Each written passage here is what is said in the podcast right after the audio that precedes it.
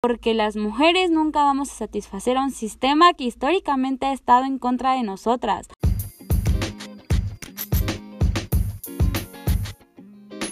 Feminismo Inexperto es un podcast para hacer de una plática necesaria algo sencillo y digerible. Bienvenidas. Hola, ¿cómo están? Espero que muy bien, como siempre. Y bueno, un poco atrasado. Yo les había dicho que este episodio salía en tres semanas. Pero cuando yo pensé que ya estaba listo para subirse y todo eso, seguía pensando y seguía escribiendo y seguía queriéndole agregar cosas. Fue casi interminable, se los juro, pero bueno, creo que ya está y creo que me faltó muchísimo abarcar varios temas, pero es como no sé, muy general. Así que bueno. Pero bueno, para empezar creo que es importante, no, súper importante hablar de esto porque justo esto va a definir las bases de una persona, ya sea mujer o hombre, pero esta vez pues obvio me voy a enfocar más en las mujeres y sí, hoy hablaremos sobre las infancias, sobre cómo el machismo nos atraviesa desde que estamos en el vientre y si es que nacemos nos dirige a una sumisión y opresión desde niñas hasta terminar en una relación violenta o muertas en vida o literalmente. Y es que van a decir, ah, Júpiter, me cagas, eres una pinche exagerada, pero no, o sea, no es exagerar, es, a ver otra vez, exageración, es una realidad que desde que se sabe que somos niñas en el ultrasonido, en ciertos contextos existe el aborto selectivo, que es el aborto según el sexo del bebé, donde la mayoría, si no es que todos los casos, se aborta el feto si es de sexo femenino. Una, porque los hombres son más valorados en la cultura según donde esto pase, y también puede ser para evitar familias grandes, pero que la descendencia sea de puros varones para dejar un legado, por así decirlo.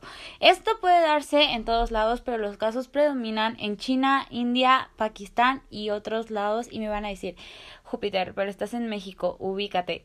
Sí, estamos en México, pero mientras ninguna mujer sea libre, todas somos oprimidas y por esto mismo es importantísimo saber lo que le pasa a las mujeres en diferentes lados, en diferentes países, en diferentes contextos. Ahora nos situaremos en que nació en un contexto donde fue una infancia no deseada y encima en una familia promedio de México donde el papá es agresor y muchas veces estas mismas paternidades quieren de descendencia un varón. Y naciendo niña en este contexto es el infierno en vida, porque desde siempre te recuerdan que no fuiste lo que esperaban y muchas veces por el simple hecho de ser niña te violentan. Y desde el segundo uno, estadísticamente ya eres más propensa a sufrir un abuso sexual desde tu círculo cercano. Pero bueno, ahora hay que situarnos en un contexto donde nace una niña de clase media alta o media entre comillas, pero con padres conservadores. O sea, estoy describiendo a cualquier adolescente promedio de medio México. O no me van a negar que sus papás son conservadores en al menos algún aspecto. Y si no lo son, por favor que me adopten.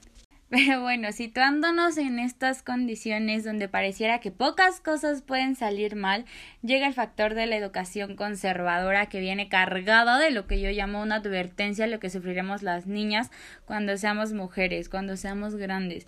Y es que desde niñas nos preparan para ser cosificadas, para ser objeto de consumo, para que nuestro único valor sea nuestro físico.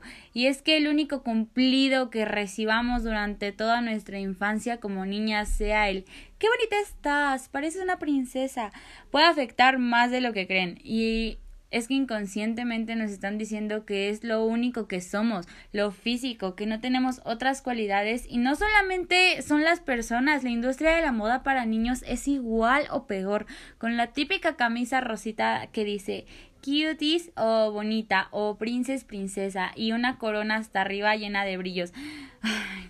Pero las playeras para niños dicen héroe en grandote, o valiente, o aventurero. What the fuck? A ver, ¿ven?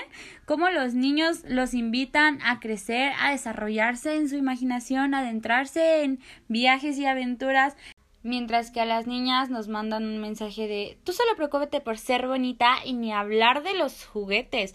¿Qué teníamos las niñas? Sets de maquillajes fantasía con una zapatilla de tacones rosa o tenazas y pintura falsa para arreglar nuestro cabello, o nenucos para meternos desde chiquitas el chip de la maternidad forzada, o juguetes de oficios encasillados a la mujer como cajitas registradoras, o cocinitas pequeñas para aprender desde temprana edad que ese era nuestro lugar, o muñecas llenas de estereotipos e hipersexualizadas con el cuerpo perfecto y la cara bonita, y miren que yo soy y era súper fan de las Bratz. Actualmente soy coleccionista, de hecho, de las muñecas, pero estoy completamente de acuerdo que son muñecas hipersexualizadas para el público al que van dirigido, que son niñas de 5 a 13 años.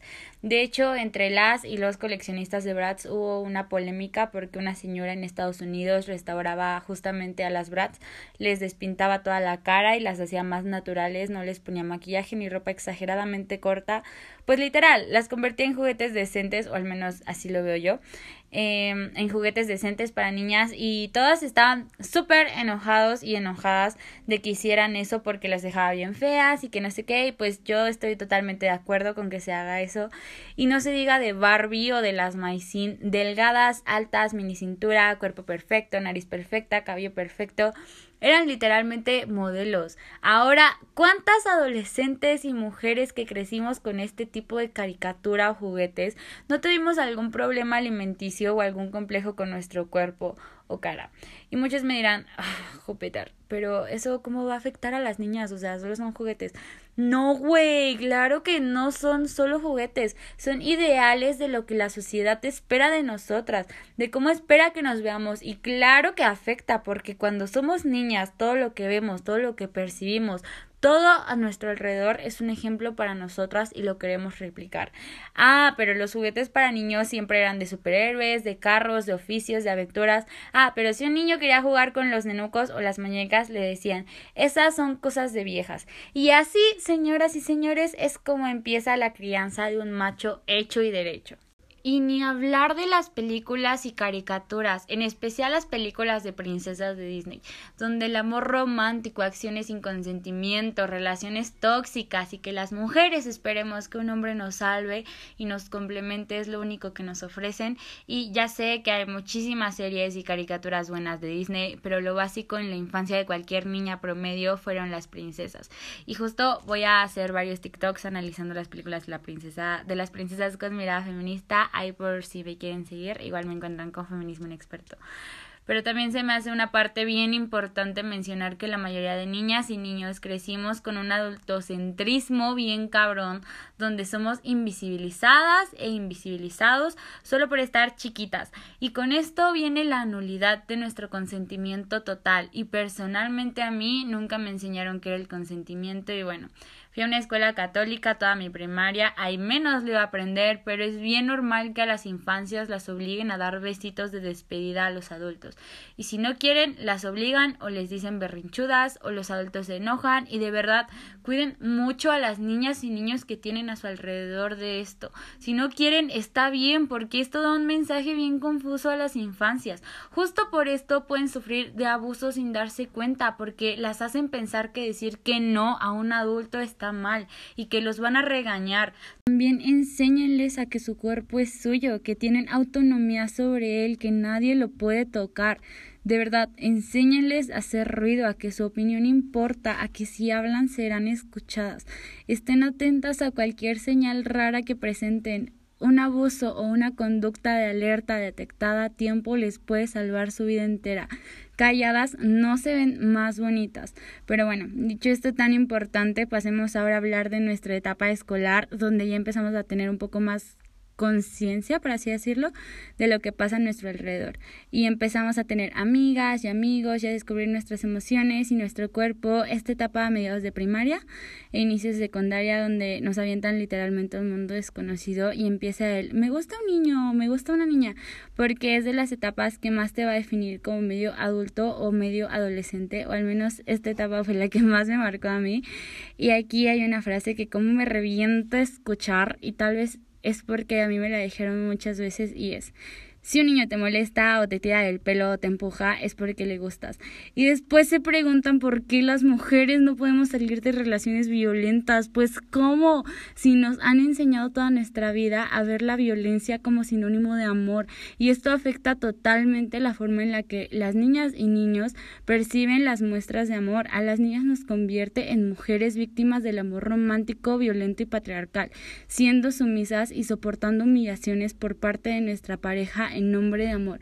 Y acá me identifico muchísimo porque todas mis relaciones sexoafectivas desde los 13 años han sido violentas desde la parte emocional y mental hasta la física. Y ahora en mi relación actual, que es excesivamente tranquila y que rara vez peleamos, no me sentía a gusto. O sea, de verdad, yo me sentía intranquila porque no peleábamos y lo, le llegué a reclamar porque obvio todas mis relaciones han sido conflictivas, violentas y tóxicas y llega el punto en el que lo normalizas. Y tantito eso y tantito todo el amor romántico que nos meten en las películas. Entonces yo veía las peleas de pareja como muestra de interés y amor, pero después me cuestioné. Ajá, a ver, Júpiter, ¿por qué piensas esto? ¿Por qué las peleas y el maltrato y las agresiones te hacen sentir querida? ¿Realmente es eso o es que toda tu vida te metieron el chip de que eso es interés o que eso es amor? Y fue ahí donde dejé de buscar peleas innecesarias para poder sentirme querida. Y está bien cabrón porque esto no tiene mucho que pasó, a lo mucho hace seis meses de una relación que lleva ya casi año y medio. Y yo, siendo feminista y estando consciente de todo lo del amor romántico y demás, no me daba cuenta de que seguía percibiendo la violencia como símbolo de amor. Pero por esto mismo les digo, hay que cuestionarnos todas las actitudes que tenemos. Pero bueno, después de este ejemplo, retomemos. A los niños les enseñan que el amor se demuestra violentando. Y no solo eso, esta frase también va de la mano con esta otra frase que le dicen a los niños siempre de llorar no es de machos o los niños no lloran. Y teniendo en cuenta que nulamente crecimos con una educación emocional, ¿qué pasa? Que la única forma aprendida de mostrar la emoción de amor para los niños es violenta y no pueden llorar. Entonces, inmediatamente los niños van a relacionar que la forma de sacar cualquier emoción, ya no solo la de amor, sino todo lo que sienten es de forma violenta y el resultado es un hombre o adolescente que la pega a la pared cuando se enoja. Tampoco podemos olvidar que durante toda nuestra niñez y adolescencia nos ridiculizan a las niñas desde siempre. Claro, porque no hay nada más bajo que ser infancia y ser niña. De ahí vienen las frases de corres como niña y todo lo relacionado a ser comparado con una niña es que está mal, es que es tonto y débil. Y esto tiene una parte de respaldo bien cabrón con un lenguaje patriarcal que viene de años atrás y pues obviamente está súper respaldado por el sistema. Pero bueno, este tema es para otro episodio sobre el lenguaje y de verdad muero por tocarlo, pero solo quería mencionarlo porque nuestra niñez es cuando más escuchamos estas misóginas frases. Después empiezan los comentarios donde se nos restringe lo que podemos hacer o no. ¿Quieres practicar algún deporte? Que sea algo como ballet o gimnasia, porque ni se te vaya a ocurrir pedir que te lleven entrenamientos de fútbol americano, porque eso es de hombres, te van a llamar marimacha. Ah, pero quieres jugar en la escuela, que sea algo como basta o llevar tus muñecas, ni se te ocurra saltar la cuerda porque llevas falda. Y es que... yo creo que el uniforme escolar es una de las cosas que más nos oprimen como niñas en nuestra infancia, porque a fuerzas tenías que llevar falda. Si no era educación física, entonces inmediatamente ya no podías jugar nada porque esa cosa te quita toda movilidad y de verdad agradezco que por lo menos acá en la Ciudad de México se haya cambiado eso y que ahora, bueno, ahorita no porque estamos en pandemia, pero en clases presenciales las niñas puedan elegir el uniforme que quieran llevar, ya sea pantalón o falda o pants, porque también es importante mencionar que desde niñas nos dan más responsabilidad social que a los niños u hombres. Con el simple hecho de enseñarle a las niñas a que tienen que tener un short o licra debajo del uniforme en vez de educar a los niños a no ver debajo de estas faldas o levantarlas. Y cuando lo hacen los adultos solo dicen, es cosa de niños, es solamente un juego, que no, para nada, desde ahí empieza a normalizar el acoso bien cabrón.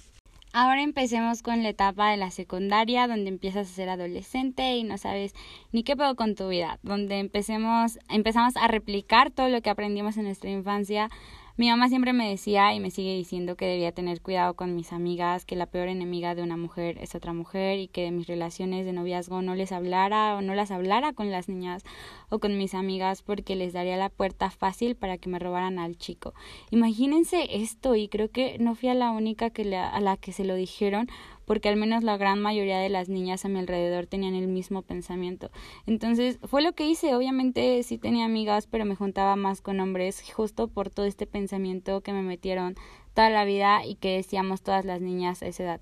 Es que yo me llevo mejor con los hombres, es que yo tengo puros amigos hombres, es que las niñas son más groseras entre sí y pues qué curioso porque de los niños que tenía de amigos, anduve con casi todos los del grupito, entonces era amistad o solo estaban cosificándome y estaban esperando su turno. También nos decían a las niñas que cuidáramos nuestra reputación o todos nos faltarían el respeto y después ya nadie nos iba a querer y esto jamás me pasó a mí, pero yo sí juzgué a otras niñas porque no cuidaron su reputación, entre comillas. Y bueno, yo tengo las boobies grandes y me crecieron desde etapa temprana, por así decirlo, y muchas veces eh, me hicieron burla por eso y entonces yo ya no quería o ya no era libre de usar lo que yo quisiera. Y muchas veces mi mamá me llamaba puta porque las camisas se me bajaban y en la secundaria me hacían burla por tener boobies más desarrolladas. Entonces trataba de ocultar esta parte de mí siempre y empecé a usar ropa 10 tallas mayor a la mía pero después justamente por esto mi mamá me decía que parecía hombre y que si no era lesbiana. Y está muy cabrón como primero te dicen básicamente las mujeres son lo peor, evítalas. Entonces te vas y haces amistad con los hombres. Y por hacer esto te llaman puta y calienta huevos o marimacha. O por ejemplo cuando tenía como 15, 16 años quería estar sola porque toda mi secundaria me la pasé en horribles relaciones violentas y misóginas y también porque justo por tener novio siempre mi mamá me llamaba puta entonces eh, dije, bueno, pues voy a estar sola, me siento bien, X. Mi mamá me empezó a molestar diciendo que seguro era lesbiana. Y cuando se lo comenté a mi papá, lo único que me dijo fue, pues es que ¿por qué no tienes novio? O sea, deberías de conseguirte uno para evitarte esto. Y pues M aquí tienen a la Júpiter que jamás ha vuelto a estar sola en su vida. Tampoco hay que olvidar todos los problemas mentales que nos metieron gracias a los estándares de belleza que nos marcaron desde siempre. Y que obvio como adolescentes externamos y puede ser de dos formas, haciendo bullying o que te hagan bullying, porque no me van a dejar mentir que nunca faltó la chica fuera de los estereotipos a la que siempre le hacían burla por su peso o por su cara o por algo así. Y pues obvio las demás no queríamos ser ella, entonces tratábamos de evitarlo a toda costa y ahora tenemos miles de relatos de mujeres jóvenes que vivimos y luchamos todos los días contra nuestros trastornos alimenticios. Ah, pero cuidado si alguien se enteraba que sufrías por eso, por ser delgada, porque te llamaban hueca, tonta y superficial y vanidosa. Entonces, siempre es así, o somos una o somos otra, o somos putas o somos monjigatas, o somos gordas o somos delgadas superficiales, o nos arreglamos y somos busconas, o no nos arreglamos y somos dejadas.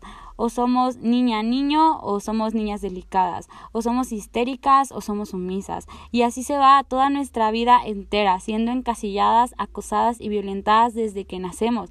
Porque las mujeres nunca vamos a satisfacer a un sistema que históricamente ha estado en contra de nosotras.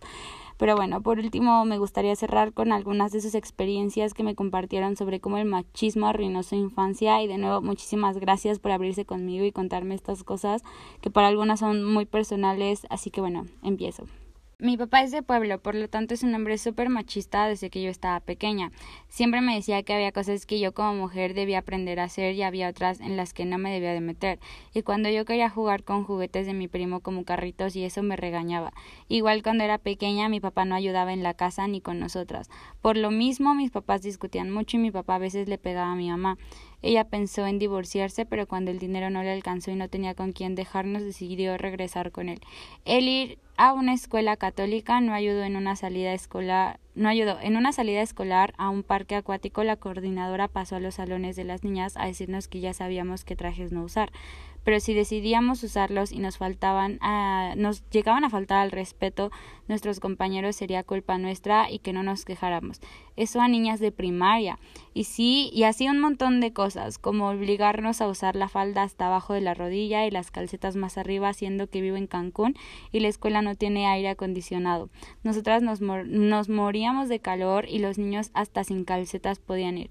A los niños nunca los regañaban y menos a los que jugaban en el equipo de fútbol. No recuerdo a mi papá pegándole a mi mamá, pero sí recuerdo verla llorar yo a los seis años. Solía consolarla porque era una niña muy apegada a mi mamá y yo creo que vivir eso y más que nada ver a mi mamá llorando y resignarse a estar sin él fue lo que en parte me hizo sentir el coraje hacia mi papá y a los once años conocí lo que era el feminismo. En la primaria un niño pensaba, pasaba por debajo de mi banca para ver mi falda. Una vez me tocó, le dije a mi papá, me defendió, fuimos a denunciarlo con la directora y la solución fue que llevara una falda más larga. A solo lo cambiaron de lugar. Desde ese momento odié usar falda. Sí me afectó. Tristemente mi primer abuso sexual fue en mi niñez y cuesta mucho salir adelante. Soy fan de todos los infantes que como yo salieron y siguen saliendo adelante. Ojalá ninguno tuviera que repetir mi historia. Que yo recuerde, mi familia no era tan machista, pero sí había actitudes, cosas que están normalizadas y en realidad son machistas. Otras cosas eran evidentes y nunca me gustaron. Pero ahora unas que yo creía que están bien, sé que no están bien y no las comparto, las corrijo, etc. Me enseñaron a que callada me veo más bonita, me lo dijo mi abuelo cuando tenía cuatro años. El machismo no me afectó hasta que me di cuenta que no valía en mi familia por ser niña. Ay, sí. Los estereotipos de belleza me hicieron tener trastornos alimenticios a los seis años. Mi papá no me dejaba mirarme mucho en el espejo, decía que era vanidosa bajo mi autoestima. Y bueno, muchísimas gracias por seguir escuchándome. No olviden escuchar y validar a las infancias a su alrededor. Por favor, háganles caso y recuérdenme que pueden seguirme en recuérdenme, recuerden que pueden seguir en Instagram como Feminismo en Experto. Nos escuchamos la próxima semana y adiós.